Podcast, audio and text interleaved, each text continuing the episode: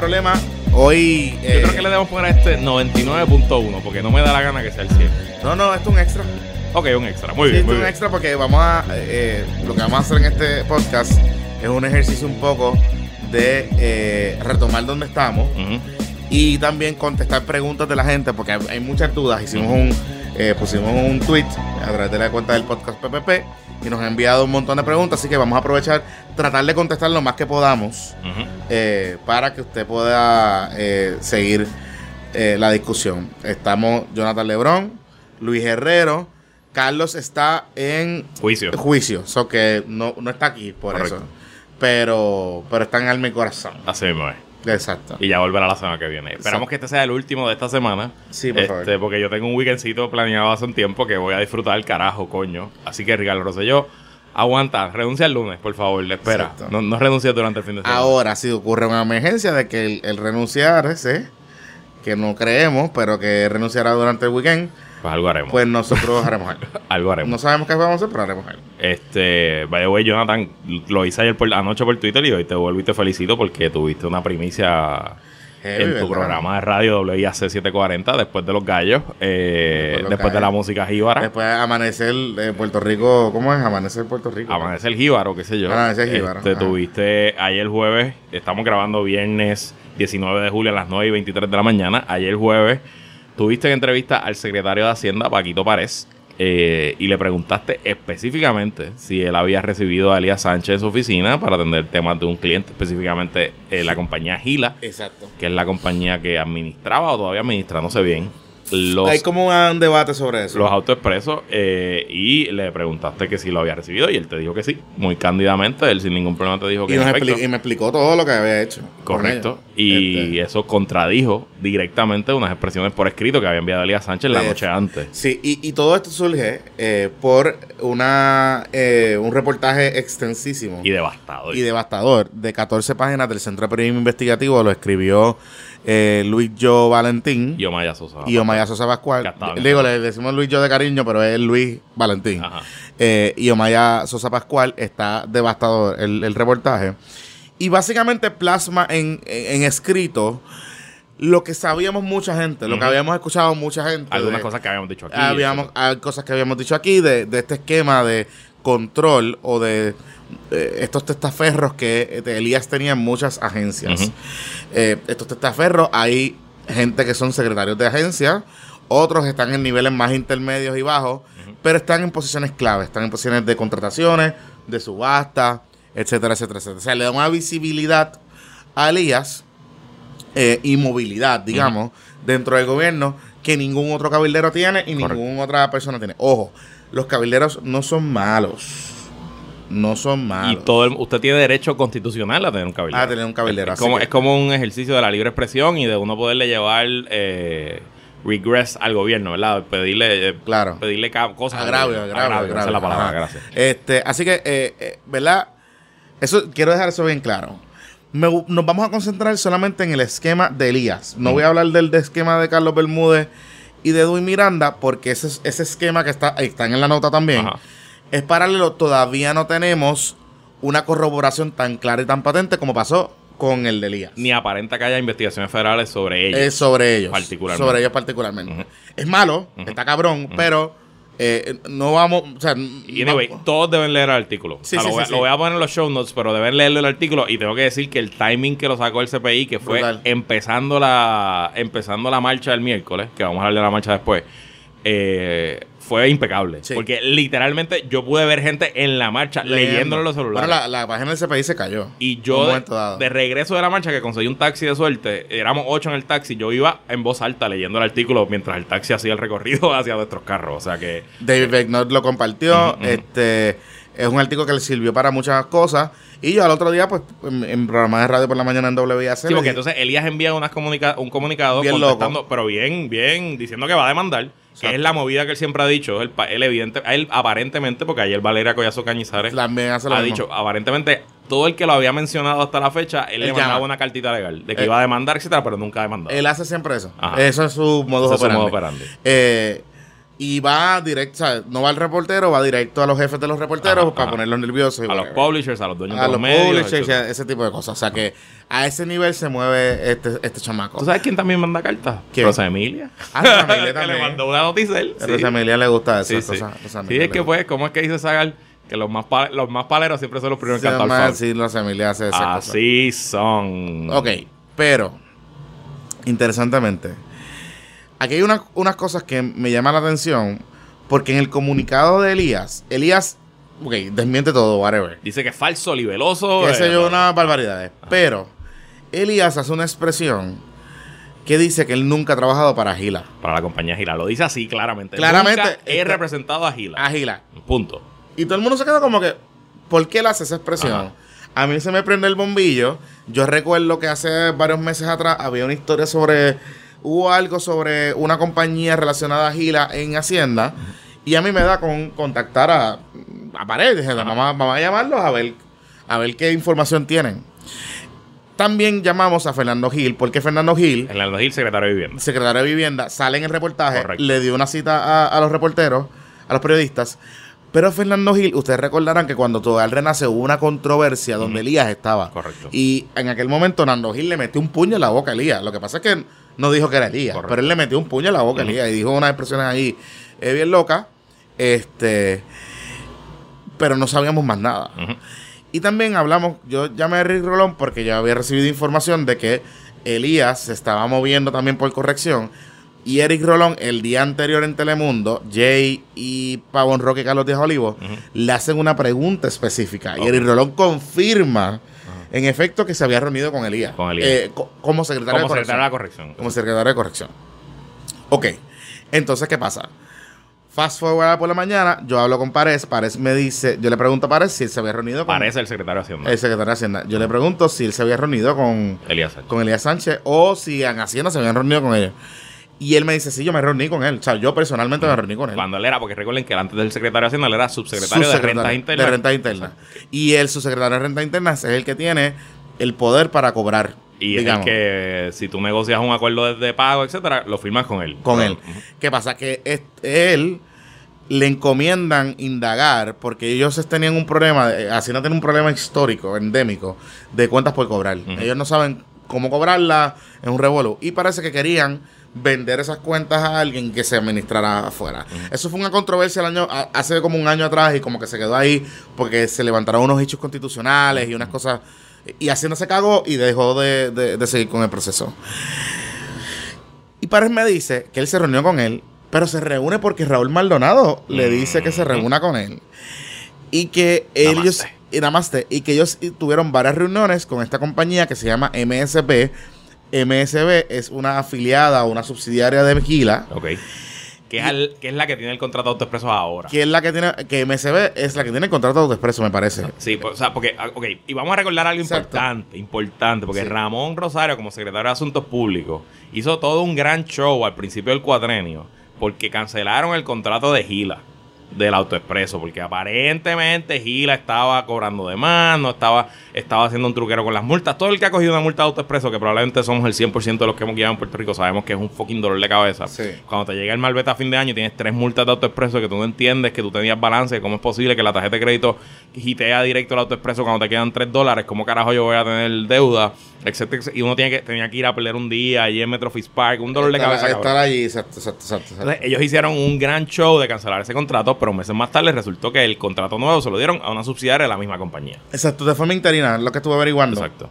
Porque Y probablemente de esto hablaron en el Telegram. Lo que pasa es que eso, es hace- eso fue hace mucho tiempo y no, no está en las fechas que Sí. nosotros hablamos, pero esto, apuesto lo que sea que en el Telegram se habló de esto. Lo que pasa es que eh, eh, recordaremos que Ricardo ah, ah, pro- eh, utilizó, activó una disposición que tiene que ser contrato de desmovilización. Él dice que por cualquier situación el gobernador tenía, el gobierno tenía eh, potestad de cancelar el contrato. ¿Qué pasa? Que obviamente por la complejidad de la operación eso requiere un proceso de transición. Parece que no ha aparecido ninguna compañía y lo que tengo entendido es que MSB es la compañía interina que asumió el control de AutoExpreso de forma interina, pero ese interinato se ha extendido un poquito. Ujú, ujú, ujú. ¿Verdad? Pero eso es otro tema. Ajá. Eso es otro tema. Y entonces Pares me, me menciona, ¿verdad? Que él se reunió con todo ese tipo de cosas, un revolú, y que en efecto él se reunió con Elías, particularmente con Elías. Elías Sánchez en nombre de Gila. Correcto.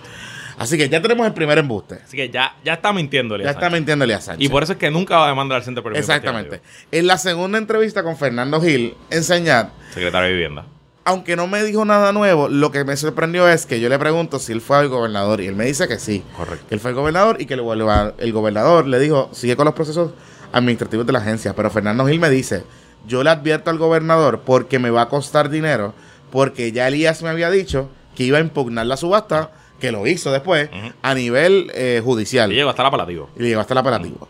Y, Y, el eso le costó, apelativo confirmó al, al Ah, departamento y después ellos no apelaron al Supremo y ahí acabó. y, pero le costó unos chavitos Claro, al, al- y- y al tiempo, departamento y, tiempo. y, tuvo que detener el programa, un revuelo cabrón. Así que, Pero yo quiero decir, la cita del secretario de la Vivienda es particularmente devastadora en el artículo del CPI. Sí. Porque él dice, él dice, pues él me- se me apareció en la oficina sin, sin, es que, sin, sin cita para empezar.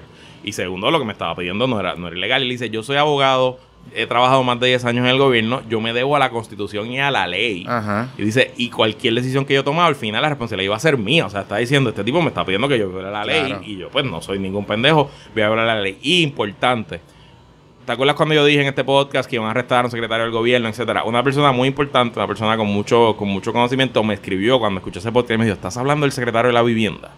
Porque parece que había un rumor en ese momento de que habían investigaciones sobre el secretario de la vivienda.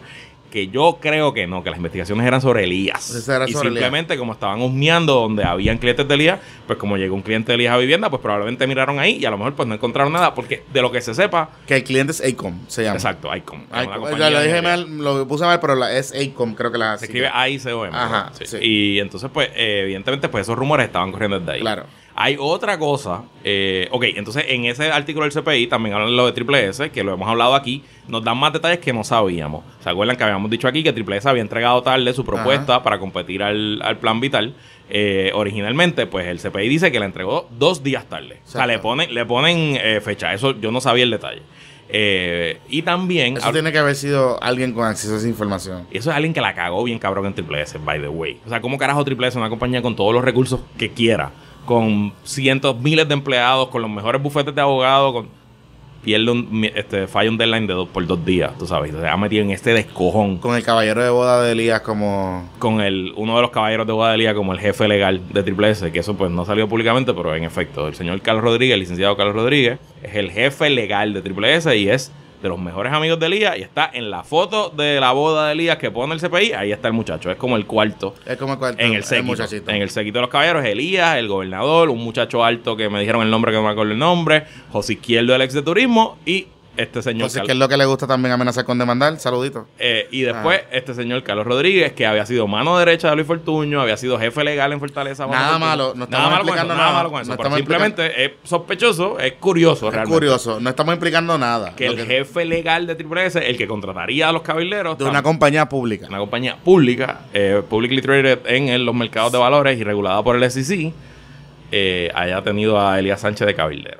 Él tampoco niega en sus expresiones que haya trabajado para Triple S. No. Él no lo niega. No lo niega. Y tampoco niega a Microsoft. Ese es otro de los Ese escándalos otro- que no se sabían. Y lo de Ic- y lo de y lo de vivienda tampoco lo niega. Correcto. Él, él lo de vivienda lo que dice es que básicamente como que pone a, a Nando Gil como embustero. Y eso es, los que, eso es lo que encabrona a. Nando Gil al otro día. Y le dice, no, yo, yo no llego sin cita a los y sitios. yo le soy- cabrona y le mete el puño en la boca otra vez de nuevo. O sea, Exacto. eh, eh, el, este chamaco, o sea, yo lo quiero decir aquí. Fernando Gil, lo que hizo Fernando Gil y Francisco Párez ayer, eh, de la manera y la contundencia de sus expresiones, hay que tener cojones.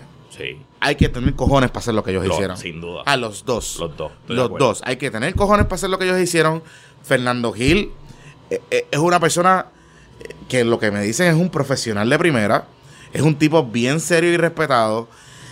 Y no es la primera vez que le hace un comentario público sobre este particular. Lo que pasa es que en aquella vez yo presumo que por deferencia al mismo gobernador. Y de hecho, cuando yo le pregunto sobre el gobernador, él como que medio le tiró la toalla. Pero básicamente lo que me dice es que el gobernador no hizo nada. correcto. O sea, él le informa al gobernador. Así que el gobernador no puede decir que el gobernador no sabía.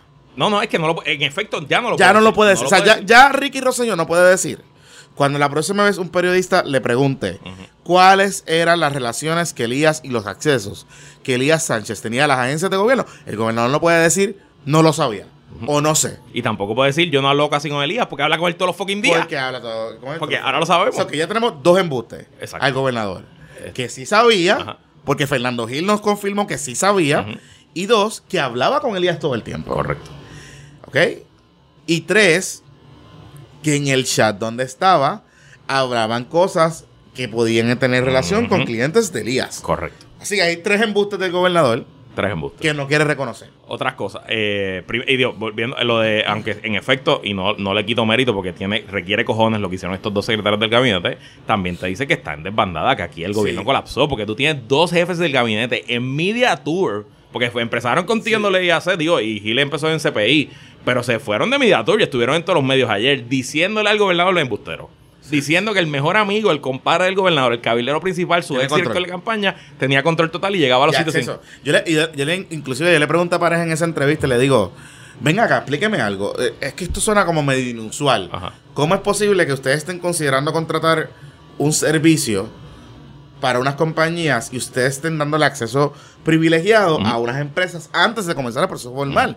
Porque esto es otra cosa que nos reveló Pareja también en la entrevista. Me dice, lo que pasa es que a mí Raúl Maldonado me encomienda eh, esta directriz de yo hacer la diligencia con estas compañías. No fue una nada más. La de es una, Ajá. pero habían varias también Claro. que estaban allí.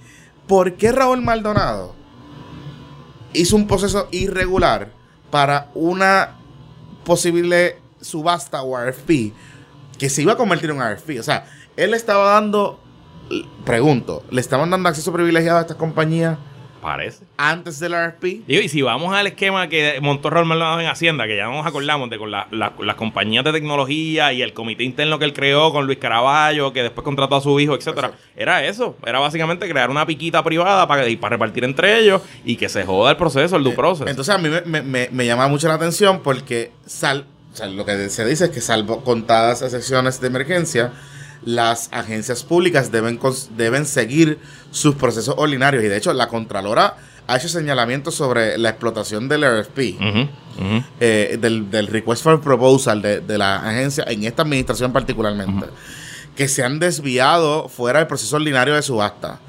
Que es la diferencia grande del proceso en vivienda. Correcto. Porque recordemos algo. Nando Gil lo que hizo vivienda fue que hizo una subasta. Licitó todo el mundo y al final la Junta de Subasta decidió por, la, por X compañía. Ese es el proceso que entonces Elías se encojona, va allí y le reclama. A diferencia de los Le, otros... dijo, le dijo, cometiste un error. cometiste un error. A diferencia de los otros procesos. Correcto. eh, que ahí es que voy con Eric Rolón. Eric Rolón. Quiero hablar de esto. Pero an- antes de entrar Sí. a Eric Rolón, Microsoft. Microsoft, nadie ha hablado de esto Sí. en, en Puerto Rico, realmente en este escándalo, excepto hasta que salió ese artículo de SPI. Yo no sabía que Elías Sánchez era el cabilero de Microsoft. Yo tampoco. Microsoft tiene una terrible reputación en cuanto al government contracting Sí, en pre- Puerto Rico. Y te puedo decir por, por, Pero, Por- eh, pero overall. por, conocimiento- por, por- por todos los cuatrenios. Y te puedo decir por conocimiento propio que Microsoft se sienta con los gobernadores y les dice, yo tengo una planta en Humacao con 200 empleados. Si ustedes no me renuevan las licencias del gobierno que valen 20, 30, 40 millones de pesos al año, who cares lo que valga, yo voy a cerrar la planta en Humacao.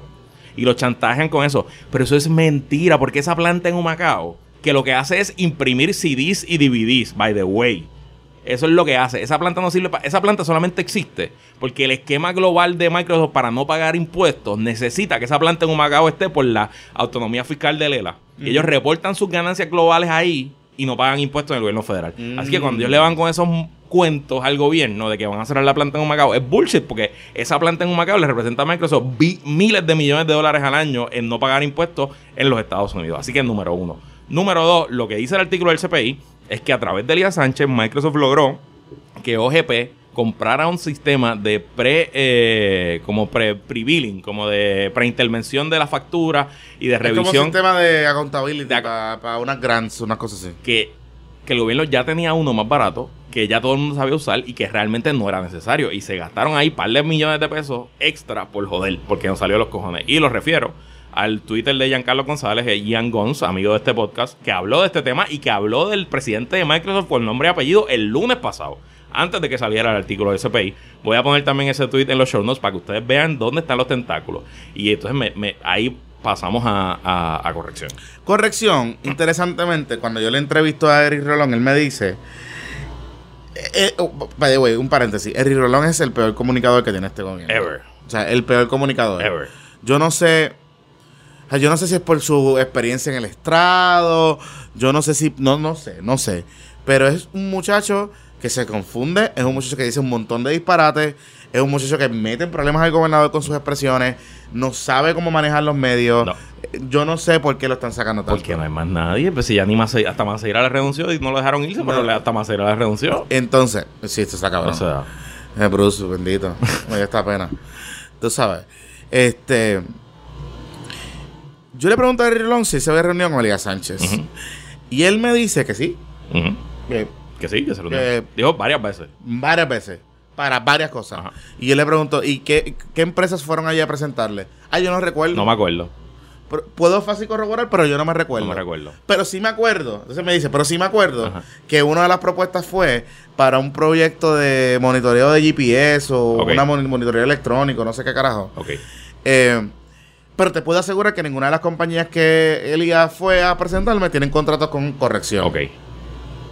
Eso es bien curioso porque tú me dices primero que no te acuerdas y después me dices que, Que no tiene contrato. no tiene contrato. Entonces, según el CPI, a la compañía que supuestamente representó Elías Sánchez es una compañía que se llama Carolina Catering, también conocido como Empresa Santana, eh, que es la compañía líder en Puerto Rico que lleva por años básicamente siendo el teniendo un monopolio de la, la comida en el aeropuerto de los aviones específicamente. O sea, si usted toda la porquería de comida que le sirve a American Airlines, Delta, JetBlue, todo lo que usted se monta en el avión, es, es Carolina Catering o Empresa Santana la que lo suple. Hace- y hemos hablado de esto aquí, hace varias semanas el vocero, por historia de Melissa Correa, puso una historia de que se estaba investigando un contrato en corrección que había otorgado Eric Rolón para la comida de los presos. ¿Y que se estaba investigando? Este contrato que se lo otorgó a Carolina Catering, que el contrato mágicamente, la subasta que se le otorgaron a ella, la, el bid de Carolina Catering era 80 millones de dólares más caro que la compañía que quedó más baja. Y la compañía que quedó más baja no solo es que tenía un mejor precio, más competitivo, 80 millones de dólares es un cojón de dinero en varios años, un contrato a 5 años, si no me equivoco. Es que la compañía que perdió, que quedó, que quedó última y que tenía el, el mejor precio, es la compañía que lleva dándole comida a los presos por 10 años.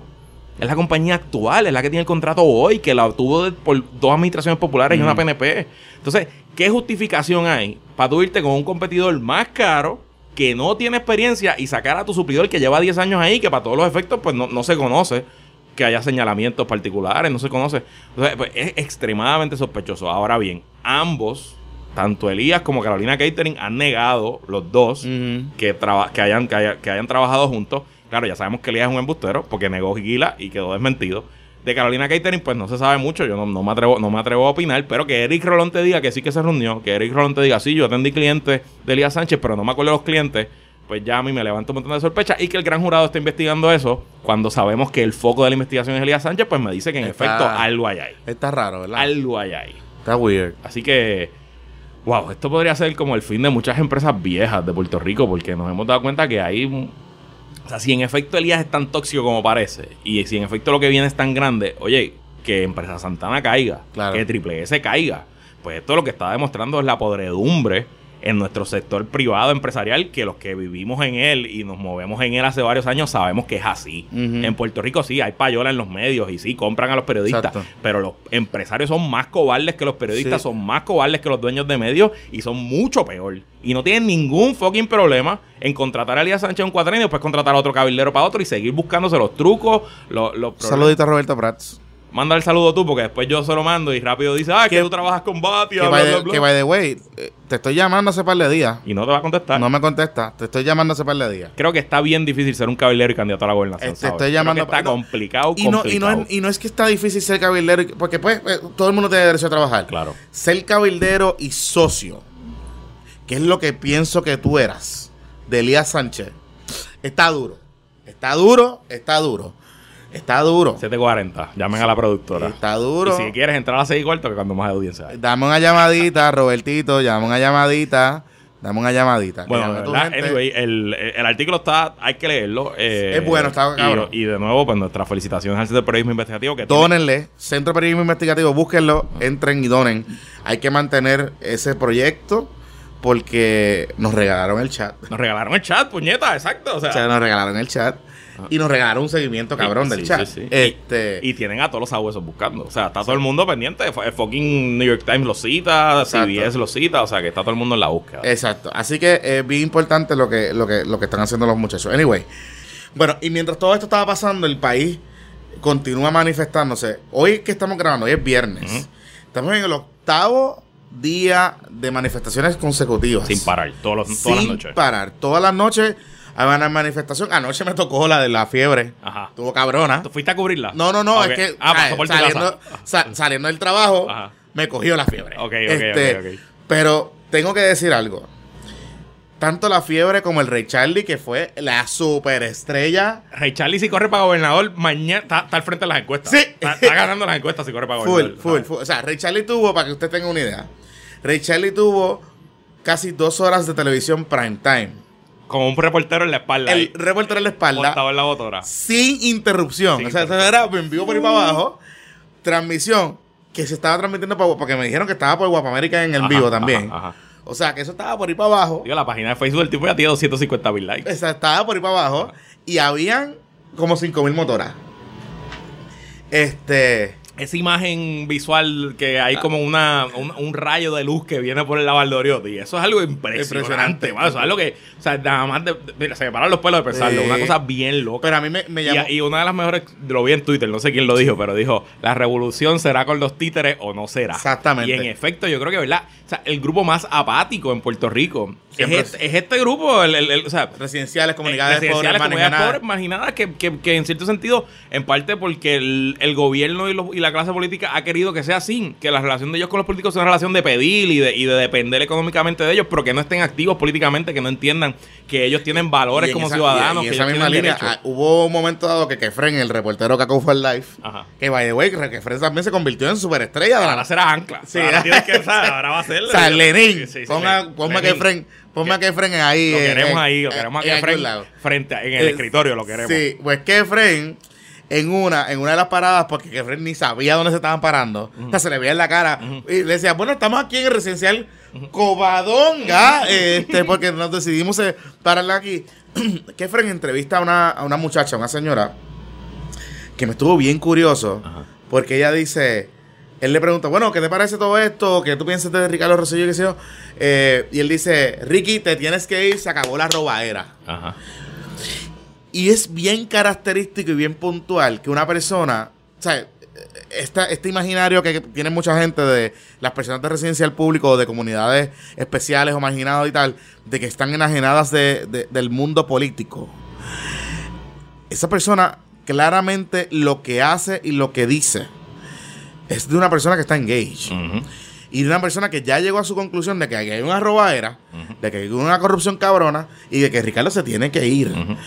Y cuando tú percolas, cuando esos temas percolan, y lo habíamos hablado la semana pasada, o sea, todavía el tema del Telegram Gate, todavía el tema de la, de la cosa en el gobierno está todavía en las burbujas, ¿no? La burbuja de los medios, la burbuja de los political junkies, la burbuja de Twitter, la burbuja de, del Facebook. Pero luego de la publicación de esas páginas y luego de, de las manifestaciones masivas y, y de, y transversales que hubo y de, y de todas estas manifestaciones, empezó a percolar. Yo me di cuenta porque yo iba, fui a, a una barbería, que no, una barbería que no era, que no voy regularmente. Y en la barbería estaban hablando de Ricardo Rosselló. Fui a una panadería a darme un palo eh, y, en, y, en el, y en el sitio donde estaba estaban hablando de Ricardo Rosselló y hablaban de que el, el sábado particularmente de que les renunciaron los se les fueron todos, renunciaron su entonces son personas, o sea, y a lo que voy con esto es que yo creo que Sagan lo comentó ayer en- eh, y tú también lo comentaste en, el, en la intervención en Mega. Hay que tener mucho oído en tierra con lo que está pasando. El gobernador está miscalculando, está miscalculating esto bien heavy. Está fuera totalmente de sync. Ujú. La gente está bien molesta afuera y está molesta fuera de nuestra burbuja. O sea, está- este, cuando usted tiene una señora de un residencial público que quiere dar una entrevista, primero que quiere dar una entrevista, Exacto. y segundo que en la entrevista quiere decir que, vot- que se te acabó, que se vayan para el carajo, que la robadera se acabó.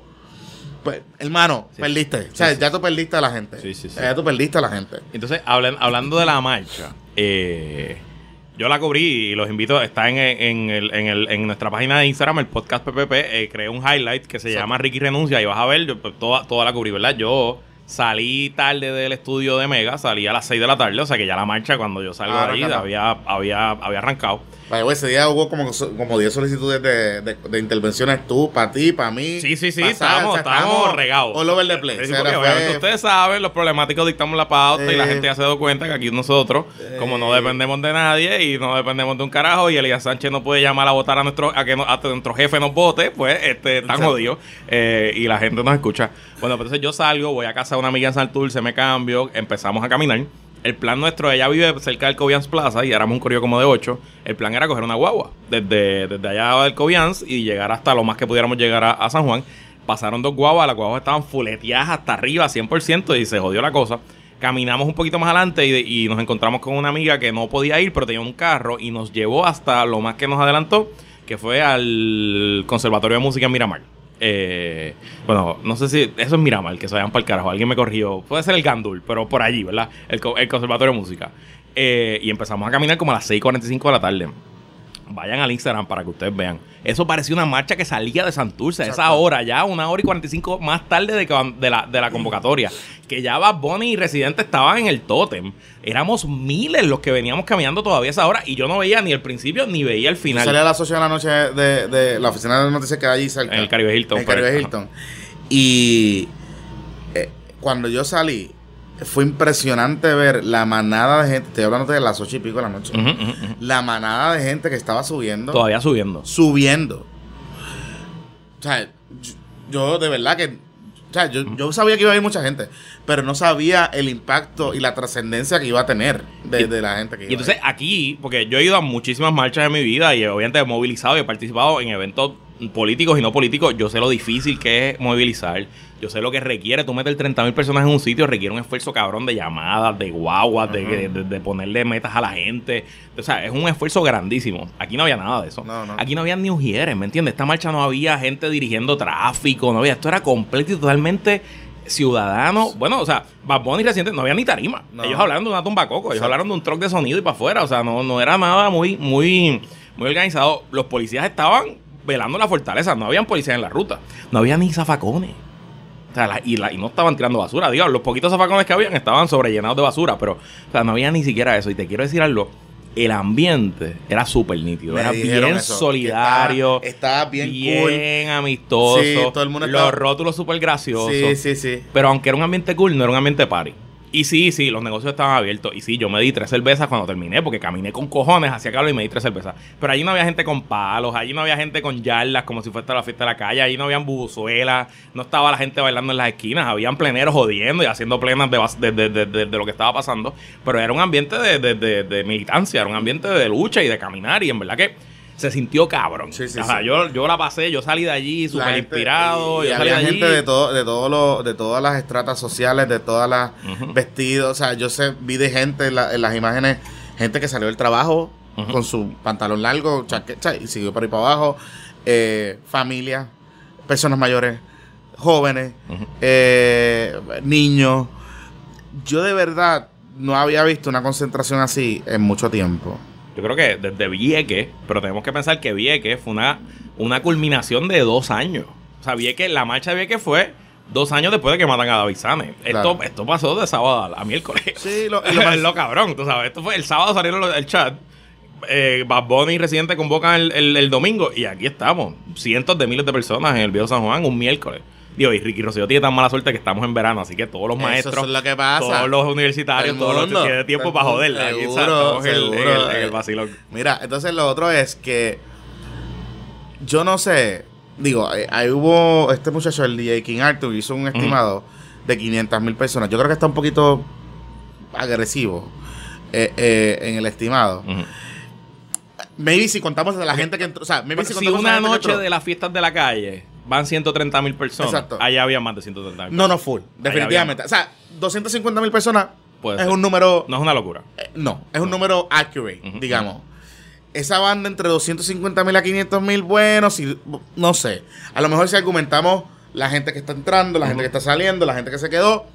Puede ser, puede ser, eh, y sería eh, histórico en el sentido de que eh, yo creo que San Juan nunca ha visto 500 mil personas metidas en la, en la isleta. Había gente recordando, yo no me acuerdo, yo fui, pero no, no lo recuerdo, que la, la regata 92, el- los, Ah, los eso es 500 lo más años, que lo que la gente más se acuerda de ver un gentío así Ah, tan cabrón en el viejo San Juan. Este, yo sé que fui, pero yo tenía 8 años. Y Sí, sí, sí, no- pero, pero, pero está cabrón. Y entonces, de la, de la, de la cosa con los policías, yo no sé, pero yo vi bien pocos policías protegiendo la fortaleza.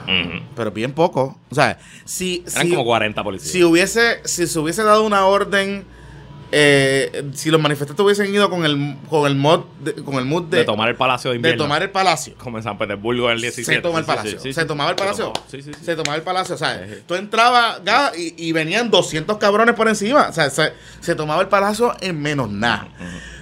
Y a lo que voy es con esto. Amigos fotutos PNPs y, y algunos líderes del PNP.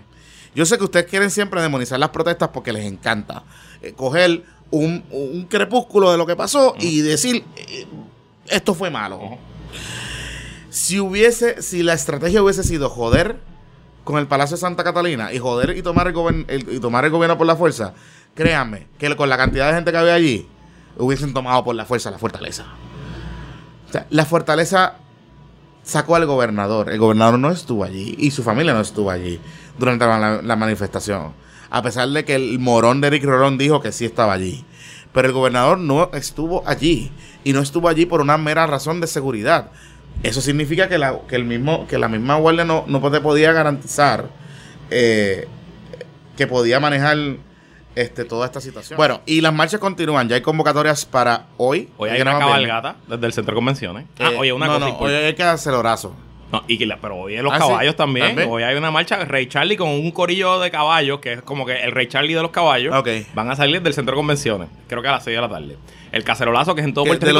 Y quiero decir algo, para antes que se me olvide, porque nosotros que somos del área metro, o como le dicen los de la isla, la metro, eh, somos muy San Juan céntricos, pero han habido protestas en todo Puerto Rico Sí. y en el resto del mundo. Obviamente ha habido protestas en, en- por la diáspora completa, hasta en Seattle he visto. Exacto, sí, sí. Seattle, Portland, hasta Todo- allá en el carajo, eh, España, sí, Madrid, whatever. sí, sí. Pero aquí en Puerto Rico, ayer hubo eh, en San Germán, en la plaza, en Llevan Aguadilla, tres días protestando en Ponce. en Ponce tres, días, Eh, sí. este, en un montón de pueblos alrededor, alrededor de, Sí. de toda la isla y, y me parece que eso En es algo... Hubo actividad Mm, también. Yo creo que eso nunca se había visto tampoco. No, no, yo no, no. recuerdo esa pendejada. Por eso eso sí que yo no lo recuerdo. Por eso Ah, Esto te- está regado y grande. Y, y tenemos que decir que ayer se empezó a romper el dique en el PNP y tuvimos figuras importantes como Luis Fortuño. Vaya, güey, está bien cabrón. O sea, tú estás. Imagina lo jodido que está Ricky, que Luis Fortuño tiene el moral high ground contra ti. O sea, Luis.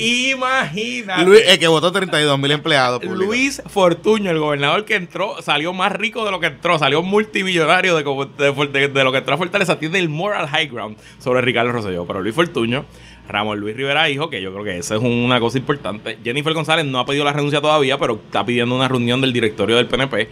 Ayer ya el senador este Henry Newman eh, la, hoy la representante Yachira Lebrón y el senador Carmelo Ríos. O sea que ya ha ido rompiendo el dique y también, ¿verdad? Importante destacarlo, que Sagar lo dijo en uno de sus episodios, que también esto es como una movida de, los republicanos. El, dentro el. Republican el- el ya le pusimos el de Republican Inception. Exacto, y como ayer Sí. Trump habló y Eh, le dio... y le- eso estaba coordinado. Le dio Eso estaba coordinado. cover a los republicanos de aquí, pues tú sabes. Eso está este, coordinado. Se, nota que, se notaba que era un ataque transversal, que eso está coordinado. Correctamente. Del Partido Republicano, el amiguito Luis Fortuño, kudos para ti, sabemos lo tuyo.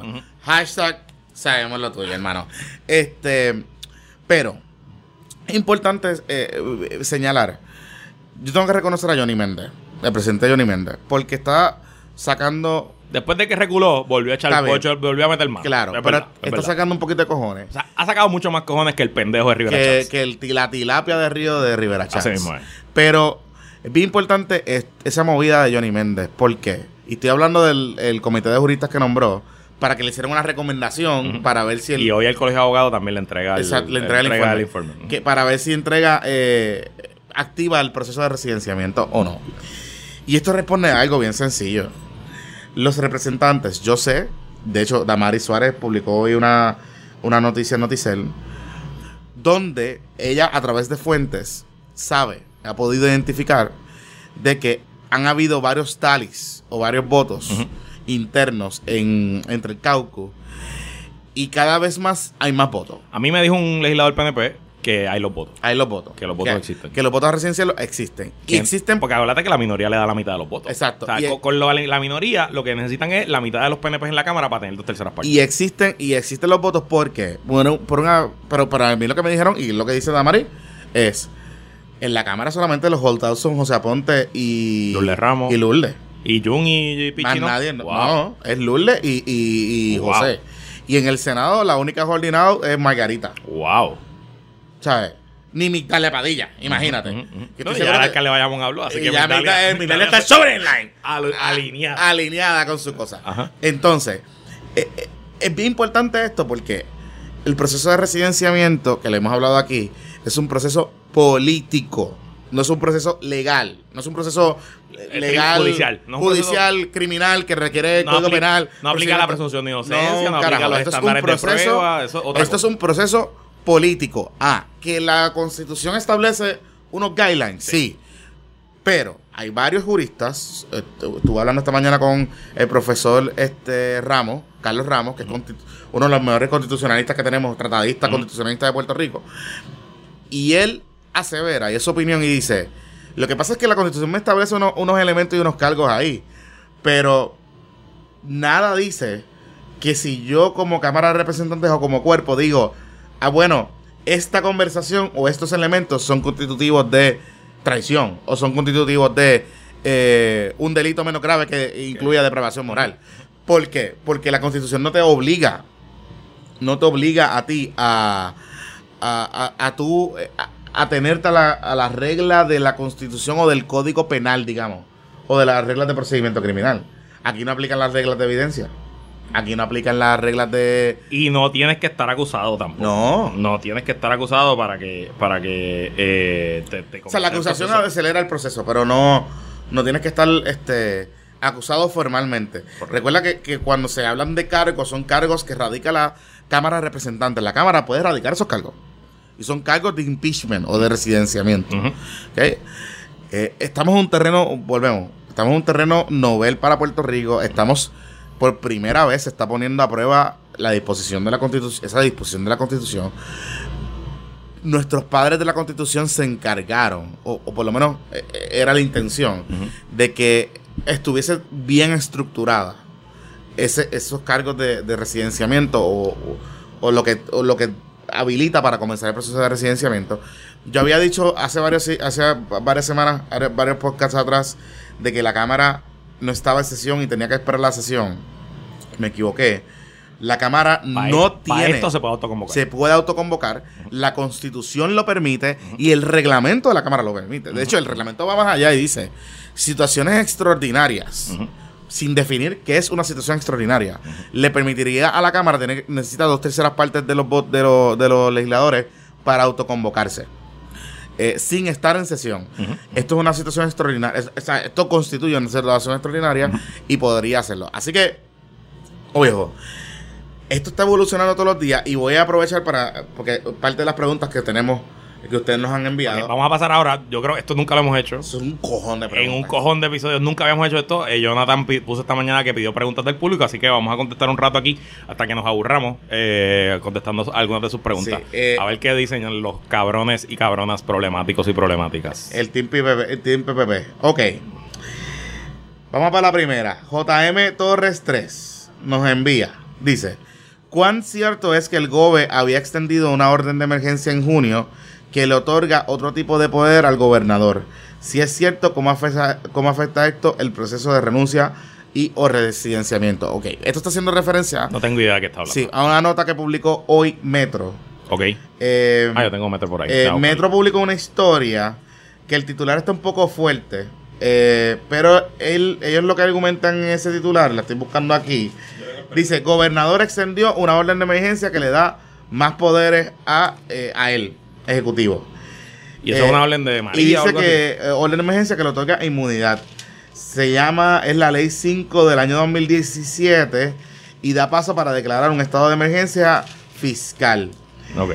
de lo que yo pude leer de esa ley, esa ley lo que, lo que habla es, lo que habla es de cosas fiscales, de toma de decisiones fiscales. Y recordemos que hubo un issue con- sobre este particular porque cuando se aprobó esa legislación se planteó de que la legislatura estaba cediendo los Ah, poderes constitucionales esto, y acuerdo lo, ce- lo- cediendo los poderes de fiscalización, sobre todo con temas eh, de presupuesto. Dice aquí que hay eh, esta ley le concede inmunidad civil o criminal eh, por acciones de negligencia crasa. Esa ley realmente fue, se comenta que fue aprobada para que fuese el sugénesis, el, el, el, el cuerpo, el corpus, digamos, de la ley que habilita o que le da poderes extraordinarios a el CFO y a FAF. Ok. Para mover dinero y, y de- de Recordemos, que, cuenta sí, recordemos que siempre se ha discutido que CFO es una criatura que está media eh, por ahí como realenga, pero no tiene una, no tiene una ley orgánica, ¿no? O sea, eso no existe en nuestro, en nuestro ordenamiento. Y lo que se rumora es que eh, eh, para darle los, para que el, go- el gobernador tuviese unos poderes, asignarle unos poderes extraordinarios al CFO para poder mover cosas, esa es la ley. Esa, esa es la ley que está, que está extendiendo. Lo que pasa es que la ley tiene unas disposiciones ahí, particularmente con el asunto del pago de la deuda. Y realmente está dirigida a no pagar servicios y no pagar eh, deuda, digamos.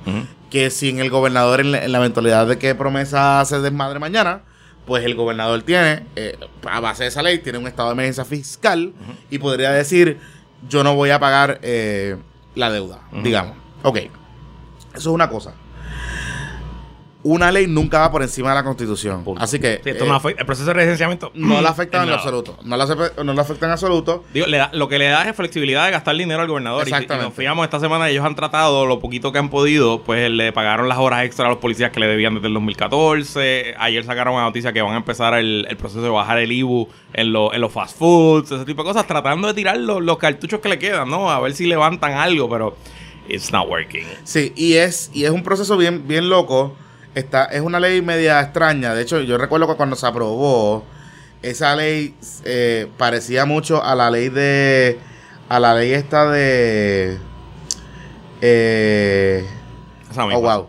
Ah. A la ley de. A la ley de Nicolás Maduro. Una ley que se aprobó. Y que él mismo se aprobó y se dio, se abrogó poderes de la, de la Asamblea eh, bien, Constitucional. chulo. Así que. Cada sí. día nos parecemos más a Venezuela. cool, bien ¿Cuándo viene el barco para Puerto Rico con ayuda? Mira, by the way, este, el alcalde de Ahí Bonito, me acaban de enviar un comunicado. Ajá. El alcalde de Ahí Bonito an- canceló una actividad de Back to School. Alcalde PNP, Ajá. este es Willy Alicea Pérez, De la, de la primera dama. de la primera dama y de y creo que el gobernador iba o algo así. Y le dijo al solici- y le solicitó la renuncia al gobernador. Alcalde Manatí también, que Manatí es un bastión PNP, eso es, eso allí y, se bueno, ganan, los eh, PNP o sea, ganan y es lo- 70-30 allí. Y es lo que te digo, o sea, ya está fochicaca. Ya está fochicaca. Sí, sí. Ya está Él él es un muerto político, es un cadáver que ya apesta. Sí. Ya tiene lombrices y moscas. Ya está y ese- esa peste se le está pegando y demás. nadie, no, y nadie se va a querer parar al lado de ese cabrón. Claro que no. En la realidad. Ok, Claro. voy con otra pregunta. Próxima pregunta. Próxima pregunta. Ok, me dicen aquí. eh, ta, ta, ta, ta, ta. Ok, hay, hay varias. Esto es chévere. Este, estas personas mencionadas en el reportaje de CPI. ¿Quién, la- de, quién pregunta? ¿Quién pregunta? eh, Vivian Rivera. Vivian Rivera. Ah. Problemática. Sí. Estas personas mencionadas en el reportaje del CPI. Jefes de agencia y comunicación. ¿Tendrán alguna sanción? Bueno. Mm. Bueno. O sea, ah, ok. Ahí hay Rico.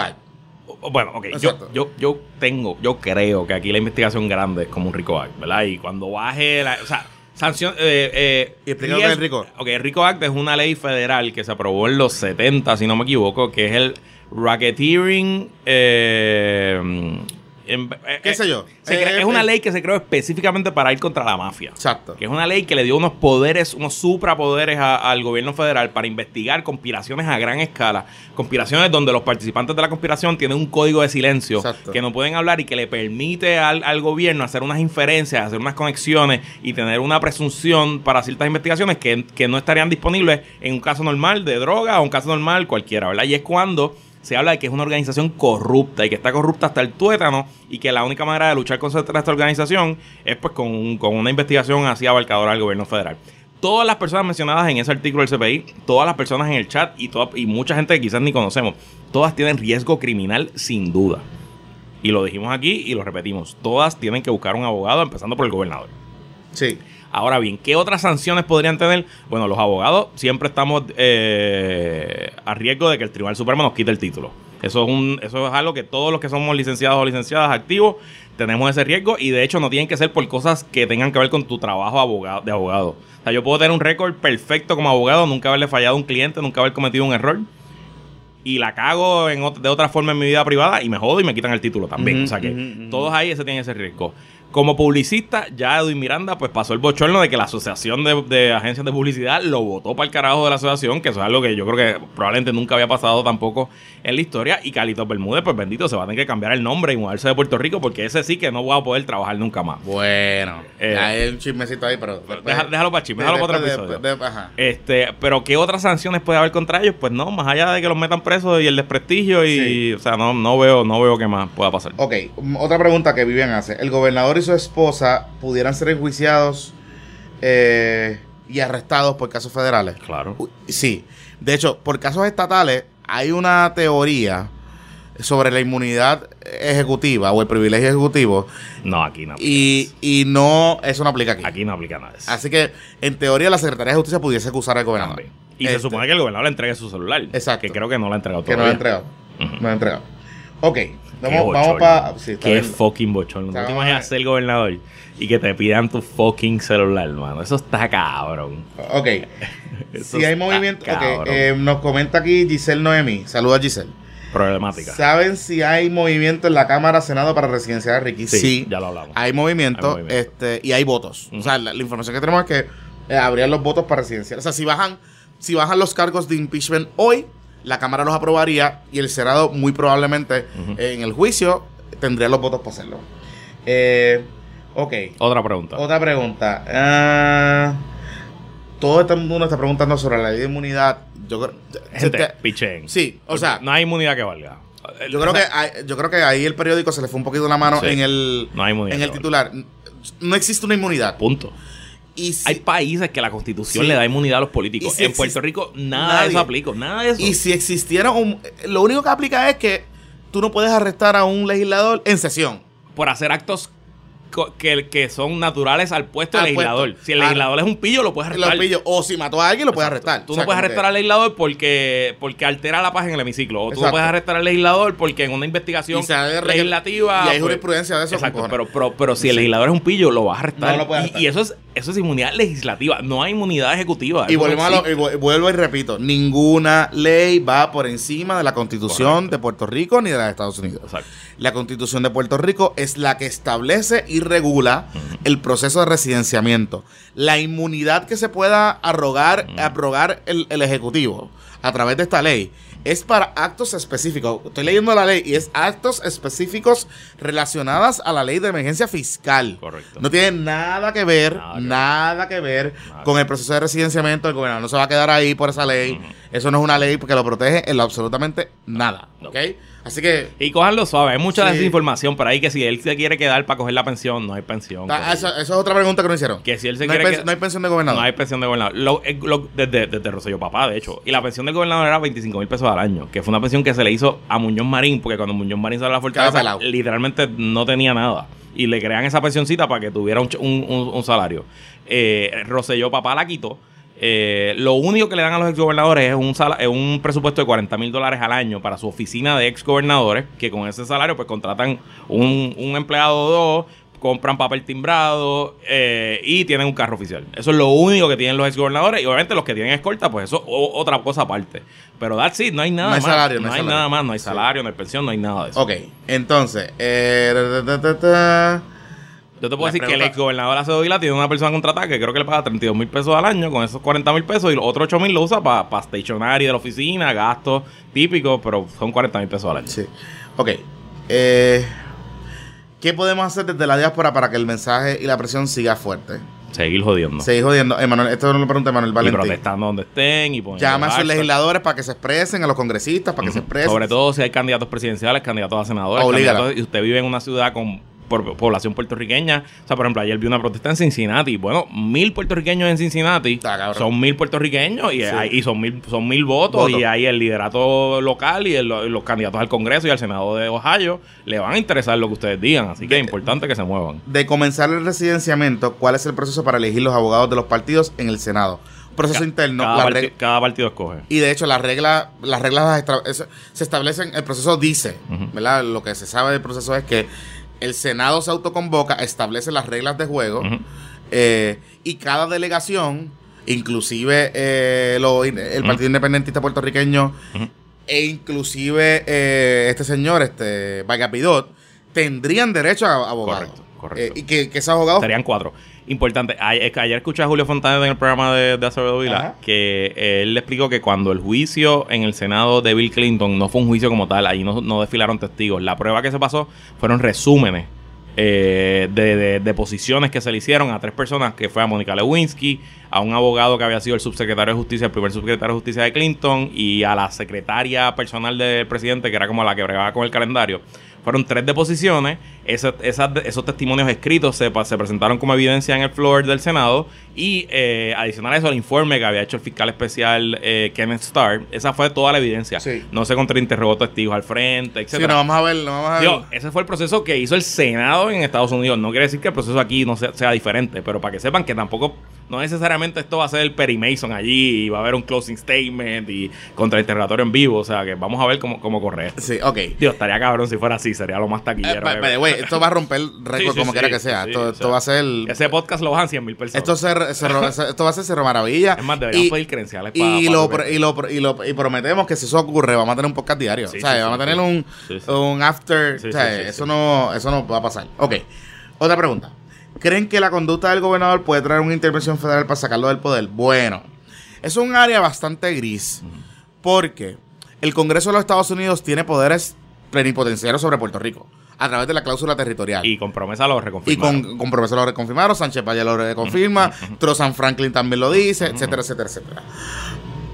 Pero, pero, sería un precedente Nefasto. horrible Nefasto.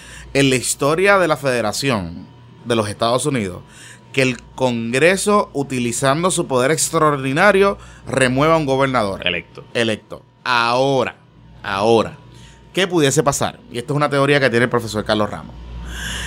Bien, el gobierno federal, el Congreso pudiese decir, bueno, la cosa está tan cabrona y está tan jodida, yo, yo apropié unos fondos que tienen que ir porque son para eso. Yo puedo establecer un síndico para Puerto Rico por encima o dentro de la ley promesa o por encima de promesa. Puedo establecer un En síndico la misma ley que asigna el dinero. o, o- o a la misma- o puede establecer un, un síndico y decir y darle unos poderes a ese síndico que de facto es un gobernador. Eso puede ocurrir Y puedas como hasta sacar al gobernador de la toma de decisiones. de la toma de decisiones. Eso puede ocurrir. Eso, si tú lo ves desde el punto de vista de promesa, promesa desde ese punto de vista en la cosa fiscal, prácticamente sacó al gobernador y al ejecutivo de la, de la, de la cuestión, de la ecuación. Es un medio harakiri ahí, pero lo saca. Eh, así que eso sí pudiese ocurrir. De removerlo, está bien difícil. Digo, lo que está pasando es que ya están pidiendo renuncias y poniendo presión. Claro. O sea, y eso sí, eso no va a parar. Sí, O sea, y- ya Marco Rubio. y pueden cerrar la puerta, digamos, Scott. puede cerrar la puerta a la, a- la y decir, mira, no, va- no vamos a aceptar nada aquí. Ocho senadores republicanos mandaron una carta a CMS, que es el Center for Medicare Services, que es la que brega con los fondos de, de la tarjeta de salud, diciendo que hay descontrol en Puerto Rico y pidiendo que le expliquen cómo es que Puerto Rico está gastando ese dinero. Básicamente congelaron la bola en asignación de nuevos fondos y en la carta particulizan sobre el gobernador. O sea, Sí. particulizan que el problema es el gobernador. Este, así que en efecto hay movimiento. eh, y ya con la entrada de Trump ah, en escena ayer jueves en, en sus tweets, se nota que esto está corriendo al, Sí, al más alto nivel. Al más alto Corriéndome nivel. fuerte. Ok. Próxima pregunta. Eh, próxima pregunta. Ta, ta, ta. Alguien prominente del PNP que aún apoye a Ricardo Rosselló y no está en el viaje de tiempo de reflexión. Jerome Garfer. Jaron Garfield, no digas esa cosa. Esto lo pregunta David Bartolomé. Eh, bueno. ¡Eh! Saluda a David Bartolomé. Eh, Orgullo. bueno. Ese sí que tampoco es un pendejo marista. Bueno, este. Este. Tiene que haber uno que otro alcalde que todavía está con Ricardo. Este.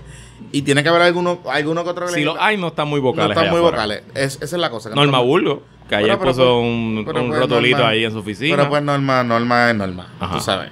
Ok, Pero no, realmente no hay nadie. Bueno, y Pedro Rosselló.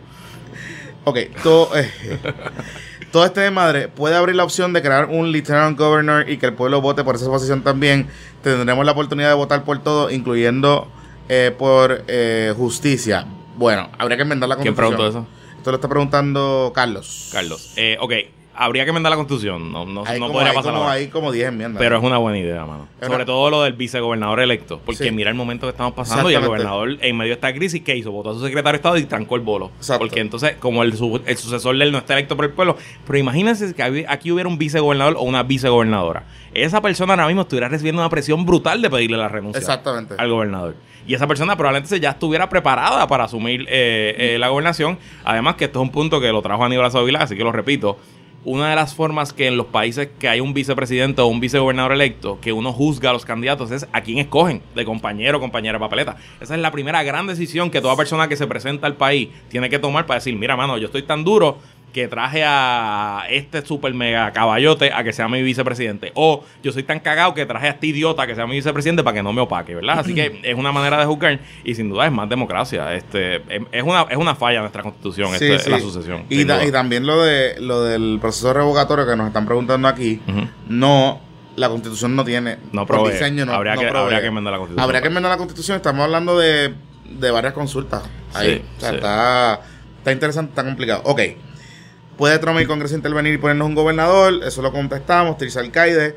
Eh, ya lo, lo hablamos sobre ese particular. Eh, ¿Creen que esta debacle, esto nos pregunta el señor Rob, ¿crees que esta debacle puede ser el principio del fin del bipartidismo en las elecciones 2020? Habría que ver. Yo no creo, yo no creo, porque las fuerzas que se están organizando fuera de los partidos tradicionales están muy débiles aún. Ojo, yo no, no con esto quiero decir que no se fortalezcan después de esto. Pero no veo todavía un camino para que nosotros estemos hablando de, de otros partidos. Eh, muy probablemente esto cambie el markup dentro de los partidos tradicionales. O sea, veamos que la gente vote más, o sea, tome más en consideración a candidatos particulares con sus agendas particulares eh, para, para evitar esta situación. Eh, yo no creo, yo no creo eh, todavía, todavía. A lo mejor me equivoco en seis meses, pero yo no creo todavía que, digamos, un Victoria Ciudadana eh, pueda aprovechar esta cosa que está pasando y esta Yo, ola. yo- yo no he visto que estén. Digo, realmente en parte. El pueblo no quiere a estos políticos, ni siquiera a Victoria Ciudadana. Exactamente. Y el, y el, y el río de mierda que cogieron por estar buscando endosos. Que si Cierto. entran a, la- a los comentarios, al video eh, que subió Manuel Natal hoy, que está chulísimo el video. está Tú ves los comentarios, la gente está encabronadísima con eso, de, porque fue una cancería realmente. O sea, como que esto es una marcha sin políticos o una marcha sin partidos políticos y, el- y ellos que son un partido político están cogiendo endosos. Fue un, fue un, fue un, evidentemente, tone deaf y se nota también que están medio desesperaditos con esto de los endosos porque ya han pasado cinco meses Y y, están a- esto Pisi no arranca. Pisi no arranca y es la verdad. O sea, ustedes me, me- me pueden decir lo que sea. Aquí ustedes saben que no- esto no es un foro lugar o friendly ni natal friendly, pero la verdad es la verdad. O sea, 40 mil endosos se suponía si hubiera un reclamo del pueblo que se levantaran en un mes, chorro de cabrones, ¿me entiendes? O sea, 40 mil endosos no son un millón de endosos, son 40 mil nada más. Valgapido levantó 26 mil, él solito. Este, Solo. él solo. Así que vamos, vamos a hablar claro. Pero volviendo a eso, a mí me, a mí me da más. Yo creo que es más probable que luego de que esto termine, and the dust settles, que surja algo completamente nuevo. Sí. Que salga alguien que, hoy no conocemos, Un- alguien que no, que no está en los medios hoy, quizás como Lugar lo hizo en su momento, y que quizás esa persona, hombre o mujer, o ese movimiento capture la imaginación y salga algo nuevo. Lo que sí es que ahí, o y sea, no sí- descarte tampoco un nuevo partido estadista. sí, también. No Oye, lo descarte. pero, no- pero déselo a eso. No, eh, O sea, Sobre todo si el PNP se va, Que lo o hemos abajo, que lo hemos- abajo con Ricky. que le hemos hablado aquí. Si nosotros nos dejamos llevar por el por la gente que fue cogiendo un por ciento considerable, digamos si, si fueron 500 mil, cogiendo 250 mil personas, que digan mañana yo voy a formar una nueva agrupación de las que fueron allí, esas 250 mil personas muy probablemente no estaban en el sistema. Correcto. Son gente que, que no votaba, que no participa, que no se... La mitad de la caravana es Richard y estoy seguro que no ha votado uno. Exactamente, son, son gente nueva. Así que esto es bueno porque hay, hay allá afuera gente eh, eh, encabronada. Y, y los puertorriqueños no se indignan, bicho, ¿eh? Mira cómo están. Exacto. Están indignados con cojones. Y están encabronados. indignados, o sea, están bien cabronados. Bien cabronado. ok. Oye, vaya, oye, no hablamos qué cabrona la canción de Residente. Está dura, está dura, está dura, está dura. La he escuchado como 200 veces. Está dura. Ok. ¿Qué pasa si al gobernador Jonathan Millán? Esta es una buena pregunta porque voy a hacer. voy a- cuando conteste, voy a. Es Johnny. Millán de Guayama, yo creo que sí. No sé, pero. Ajá. ajá. ¿Qué pasa si sacan al gobernador y el Senado no certifica a la persona que le toque constitucionalmente? Ok, miren. Esto, eh, hay un misconception con la constitución. La constitución establece, hay dos cosas en la constitución. Es, hay dos mecanismos. Cuando el gobernador gane, digamos, en noviembre, eh, elección. Entre ese periodo de la juramentación Hasta el 2 y- de enero. hasta el 2 de enero, O sea, gana las elecciones en noviembre y juramenta el 2 de eh, enero. hasta el 2 de enero, si ocurriese algo, si muriera. si muriera, Dijera que no quiere ser gobernador. lo que sea, o se retirara lo que sea, y no hay un secretario de Estado confirmado, porque obviamente la sesión empieza, juramentan el 10, Ujú. y no hay un secretario de Estado confirmado, la Constitución dice que es la Asamblea Legislativa quien va a escoger el gobernador Correcto, para finalizar ese término. correcto. No hay elecciones nuevas, no hay nada, no hay nada, eh, no hay nada funcional. Así que, en ese sentido, eh, hay, hay- hay mucha confusión sobre ese particular. La, la constitución no establece en esta coyuntura que puedan nominar o nombrar al gobernador. Punto. No lo puede hacer. Si residencia en el gobernador y no hay un secretario normado, eh, nombrado, Se es activa la ley. Wanda Vázquez. Y eso es automático. Ah, sí, sí. Eso no es que tiene que tomar Rivera Chats decir, sí, acepto que tú seas gobernadora. Sí, no. Eso es Eh, automático. Ahora bien, eh, tú podrías enmendar la ley de sucesión porque es una ley, no está en la constitución. Claro. Tomás mañana eh, o en la sesión, digamos, pudiese, si esto se extendiera demasiado. Pudiese. Sí, pero acuérdate que él tendría que esperar entonces a la sesión ordinaria. Por eso. No, tendría que esperar el 15 de agosto que Ah, empiece que la es- sesión, por eso. presentar un proyecto y enmendar la y ley. enmendar la ley de No sucesión. lo podrá hacer ahora mismo. No, no, pues él podría enmendar la ley de sucesión y decir, vamos a cambiar la- el Ajá. orden y Wanda, fuck Exacto. you y vamos por ahí para abajo. Eso, eso es probable. Eso es probable, Y si el pero- gobernador la veta, podrían irse por encima del veto. Exactamente. Ahora, es bien importante esto. Guata de escojón. Sí, es bien importante esto. Porque hubo una confusión, hubo una confusión con un artículo que citaron a Manuel Natal, que lo citaron, creo que lo citaron mal, o él se equivocó. La constitución no tiene un mecanismo alterno si no hay un secretario de Estado. El mecanismo es la ley.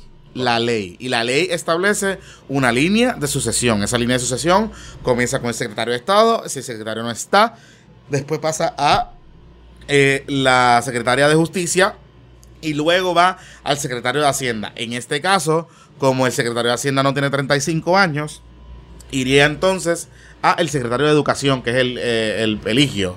Eh, Sería No, entonces, eh, sería entonces el, el, gober- el gobernador. Ninguno de ellos puede ser gobernador si tienen alguna incapacidad en ley. La incapacidad puede ser, qué sé yo, o que rechacen el puesto, o que renuncien, o lo que sea. Y su puesto es hasta final del término Correcto. sería gobernador hasta final del término. ¿Ok? Y no, y no es gobernador interino, sería gobernador en propiedad. Hay que juramentarlo y todo, y es gobernador. O sea, como Ujú, que, ujú. este, así que ese, ese- esa es la que hay. Bien importante que estemos bien pendientes de eso porque hay mucha desinformación. Nos preguntan, ¿Cristian Sobrino tiene armas de fuego? Amenazó a dos personas con caerle tiro y no veo que se las quiten si es que tiene. Yo desconozco Yo si no Cristian sé. Sobrino tiene eh, armas de fuego, posee No armas de fuego. eh, y eso es algo que se adjudicará ya en, en los foros adjudicativos. Lo que sí es que la policía debería estar investigando. si tuviera, el precedente es que si se lo hicieron a Raúl, A Raúl, deberían hacérselo a él también. lo tienen que hacer Pero es verdad que yo desconozco. No, no sabemos. Ok. ¿Realmente están cancelando todos los contratos de COI con el gobierno y con personas relacionadas con el gobierno? Bueno, en el caso de COI, sí. Eh, sabemos que... Claro, recuerden algo. Las campañas publicitarias no se hacen de un día para otro. Exacto. Hay cosas que deben estar corriendo ahora mismo, hay cosas que están activas, o sea que esto no es tampoco de un día para otro, pero en efecto sí. Y la información que tengo que en COI hubo despidos masivos y Sí. que han salido de allí, que han- están cerrando, para todos los efectos Sí. cerrando. Y Edwin Miranda renunció a la compañía. Y ya Edwin Miranda dijo que la compañía se va a disolver en agosto. Por eso. ¿Que eso no significa que Edwin Miranda quise por otro lado? Ah, no. Pero, pero lo que sabemos es que COI no va, no va a existir. Y ya tenemos información de que, de que en efecto se están cancelando pautas y todo ese tipo de cosas. Ok, el, el hecho de que Elías Sánchez no use su título de cabildero y siempre se nombra como abogado de esas empresas, ¿cambiaría su responsabilidad legal? No. No.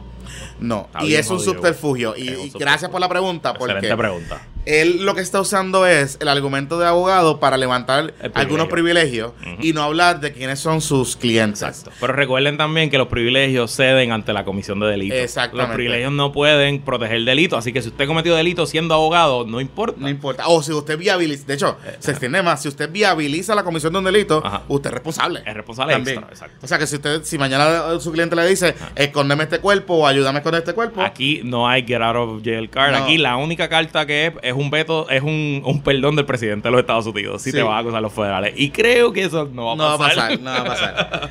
Eh, ah, me preguntan, eh, ¿el próximo gobernador podría indultar a Ricardo Rosselló? Podría, de Sí. crímenes de crímenes de Puerto Rico. De crímenes de Puerto De Rico. crímenes federales no. Brr. Eh, exacto. Ok. ¿Qué hizo va a tener Ricky con el PNP una vez renuncie?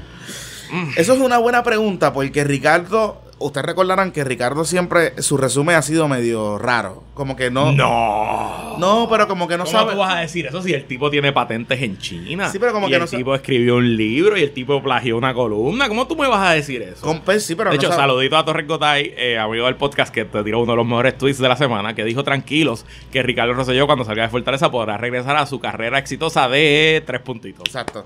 Bravo, Exactamente. Benjamín. Ok. Me encanta que has convertido en todo un trolero. Así que yo, de verdad, en esta coyuntura, yo creo que con el PNP no tendría ningún tipo de futuro. O él sea, se, él, tiene que irle, se tiene que ir de Puerto Rico. él, está, él está poniendo en riesgo el PNP. O sea, la viabilidad Él no tiene futuro profesional en Puerto y la existencia del PNP. Punto. No tiene futuro profesional en Puerto Y de hecho me da mucha pena también con su gente cercana porque Sí, tampoco claro. tendrían mucha... Quizás en 20 años podría regresar y tratar de ser el analista o Un senadorcito, así, algo así. Complicado, complicado. Ok. ¿Qué sucedería con los jefes de agencias, corporaciones y grupos creados en Fortaleza una vez Ricardo Rosselló renuncia a su cargo? Ok. Recordemos algo. Los jefes de agencia, particularmente los del gabinete, ¿Quién pregunta ahí? eso lo pregunta José Santiago. Ok. Ah, saludos a José. pa. particularmente los del gabinete, eh, sirven to the pleasure of the governor. So, en teoría, puede la próxima gobernador o gobernadora de Puerto Rico pudiese votar a todo el mundo. Votar a todo el mundo. Porque Ujú, ese, es claro, su, seguro. ese es su esa es su prerrogativa eh, constitucional. Este. Eso no va a pasar porque prácticamente dejaría inoperante el gobierno de Puerto Rico. Probablemente cambie gente. O sea, probablemente la Secretaría de la Gobernación las cambie, digamos. Este, la Secretaría de Asuntos Públicos los cambie. Son, que son figuras clave de su grupo cercano, pero, pero no, no va a pasar nada de esto. Ok, eh, ¿cómo nos podemos asegurar que no haya caos o pongan a alguien peor? Sí, a la, salida de Ricky. No hay Eh, manera. de verdad, ahí no hay manera. Y hay elecciones en año y medio. Sí, o sea, hay que esperar. sí.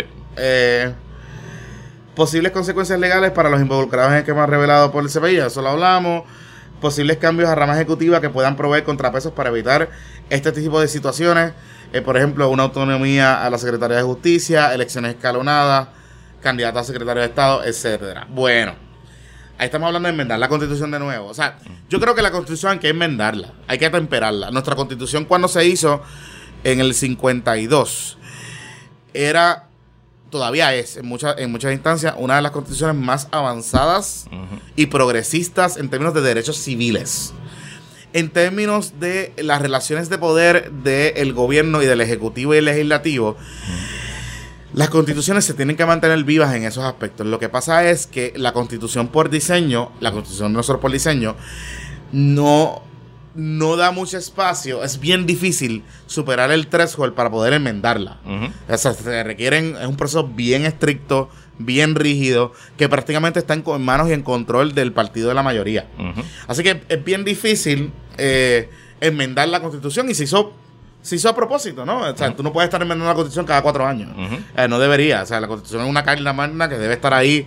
Eh, imagínense ustedes que, em, o sea, imagínense enmendar la constitución y que la Carta de Derechos Civiles se esté enmendando cada cuatro años porque No. cambió el gobierno. Es los di- se supone que es difícil a propósito. o sea, y es difícil a propósito. A propósito. Así que por eso es que no se ha enmendado. De hecho, la- los intentos que han ido de enmienda han fracasado. Casi todos han fracasado. Casi todos han fracasado. Aquí se enmendó, por ejemplo, para reducir la edad a votar de 21 a 18 Exacto. años, etcétera, pero casi todos los, los esfuerzos han fracasado. Ok, ¿cómo se puede cambiar cómo se puede la eh, cambiar la constitución para que esto no pueda suceder? Esto lo abordamos con la pregunta de la Es constitución. importante también Sí. algo. eh, si la elección. O sea, no se puede hacer más de tres preguntas a la vez. No Ajá. se pueden hacer más de. O sea, queremos enmendar la constitución, no pueden ser más de tres cambios a la vez en un referéndum. Hay un precedente del Tribunal Supremo. O sea, que tampoco podemos la única manera de cambiar radicalmente la constitución es convocando una asamblea constituyente que la misma constitución Lo te- establece. lo establece el proceso. Sí, la misma Asamblea Constituyente dice, eh, la Constitución establece que tú puedes, para cambiar la Constitución completa. Eso es o sea, literalmente hacer una romperla. asamblea, elegir delegados eh, que, que se vota directamente por ellos. Esos delegados se reúnen, presentan un draft. Ese draft de, se somete a votación del pueblo y el pueblo la, ratifica. Y eso sería un proceso de varios años. Eso no sería un proceso o rápido. sea, exacto, así que, que, que, bueno, y es algo que se podía plantear. Estaría interesante, de verdad. Lo que pasa es que aquí- Ante el- esta el- crisis hay cosas interesantes. tema- y sobre todo con promesas. Sí, a mí el- me gustaría, por ejemplo, una, una enmienda a la Constitución que no tiene tanto que ver con este lío.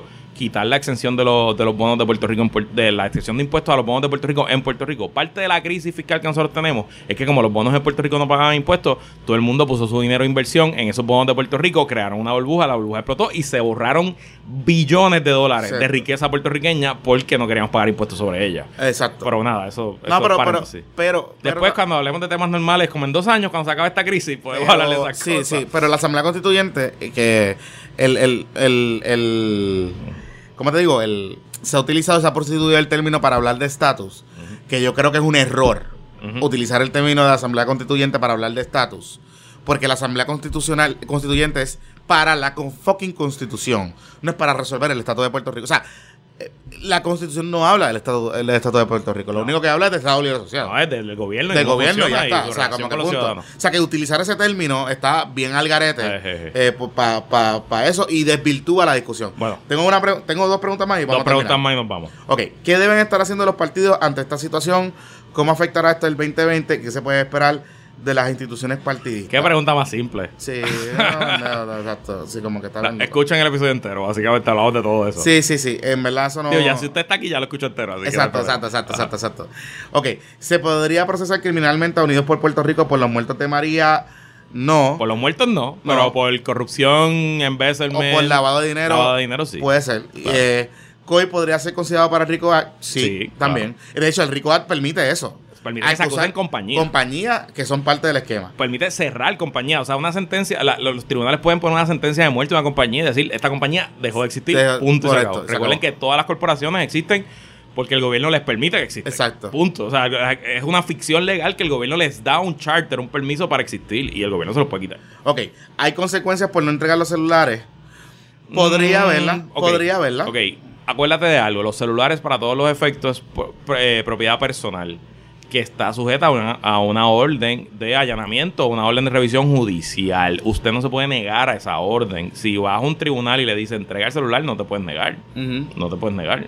sí. Este sería obstrucción a la justicia, podría ser perjurio, puede ser este desacato, perdón. O sea que es complicado ahí. Ok, Estaría eh, cabrón que bajara una orden al que el gobierno. O sea, bueno, eso no sé, vamos a ver qué carajo sí, pasa. sí, ahí. sí, sí. Ok, eh, porque, porque acuérdate que tú no tienes derecho a no incriminarse, no Sí. tienes derecho a no testificar, no te- pero, pero el celular no tiene esos derechos. Los, los derechos son tuyos, no del celular. está bien loco. En- ¿Cuánto podría tardar el proceso de residenciamiento? Meses. Un día. Puede, Un- puede- un día, puede una semana, meses, we have no we- we have no o sea, Pero va a tomar semanas. Sí, la constitución establece un término de, para completarlo. O sea, punto. y esto nunca ha pasado. Exacto. Ok, entonces, ya para finalizar. Eh, No eran dos preguntas, cabrón. espérate, cabrón, que estoy aquí. Hay un montón. Quiero Sí, atender, sé, atender la mayoría. Eh, no, esto no voy a contestar. Eh, ¿Puede el Congreso Mira, parece que Romero está hablando con Kaku. para, que, para votarlo? Parece que sí. Ok. Ajá. ¿Creen que los legisladores terminen votando a favor del residenciamiento del no? Creemos que sí. Por lo menos la Sí, información que tenemos ahora sí. mismo es que creemos que sí. Eh, ok, ah, esta pregunta está buena y vamos a finalizar con esta. Cuando Eric Rolón fue entrevistado, utilizó múltiples eh, veces la frase defendiendo la constitución. ¿A qué se refiere con esto? ¿Hay alguna parte de la constitución que ellos puedan utilizar como su justificación para que el gobernador siga en el poder? Bueno, la pregunta tiene dos partes. A la segunda parte, sí, el gobernador no tiene por qué renunciar. Correcto. No tiene por qué renunciar. O sea, no, lo que dice Rick Rolón de que las expresiones ciudadanas no obligan, es cierto. Es o sea, cierto. legalmente es cierto. Es o sea, la única manera que sale el gobernador es porque lo residencian o por lo que o porque renuncie. Obviamente Ah, no, la protesta. no. Romero no está pidiendo renuncia. Que Ok. no pedirá la renuncia porque él puede en un futuro tendrá que juzgar ese proceso. Ah, whatever.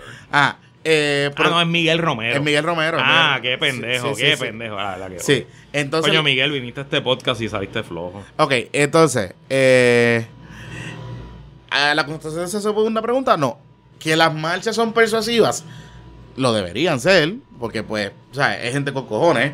Ok, y la primera, ¿a qué se refiere esto de defendiendo la constitución? Lo que pasa es que ellos están utilizando esta ficción loca jurídica de que le están asignando al gobernador como este paladín de la constitución. La constitución no le pertenece al gobernador, de hecho la misma constitución dice que el poder le pertenece al pueblo. Y en todas instancias el poder está en la Asamblea Legislativa. El poder último, último de la Constitución está en la Asamblea Legislativa, que son los representantes del pueblo. No, son, no es el gobernador, el gobernador es el ejecutivo. Eh, el gobernador tiene un deber de cumplir con la Constitución. Correcto. De cumplir con la Constitución. Y, lo que dice allí. Y hacer valerla. Y hacer valerla. No es lo mismo que protegerla. No. Eso es un talking point. es un talking point. El que, el que protege la Constitución, pero hablando en el sentido jurídico, los protectores de la Constitución es el Tribunal el Tribunal Supremo, Supremo, correcto. que es el, el único tribunal, de hecho, el único tribunal creado por la Constitución. Correcto. O sea, mañana eh, eh, se puede aprobar una ley para Eliminar todos los todos los tribunales, tribunales, menos el punto, Supremo. menos el Supremo. El Tribunal Supremo de Puerto Rico es el, el único protector de la Constitución, son los amigos del Tribunal Supremo de Puerto Rico.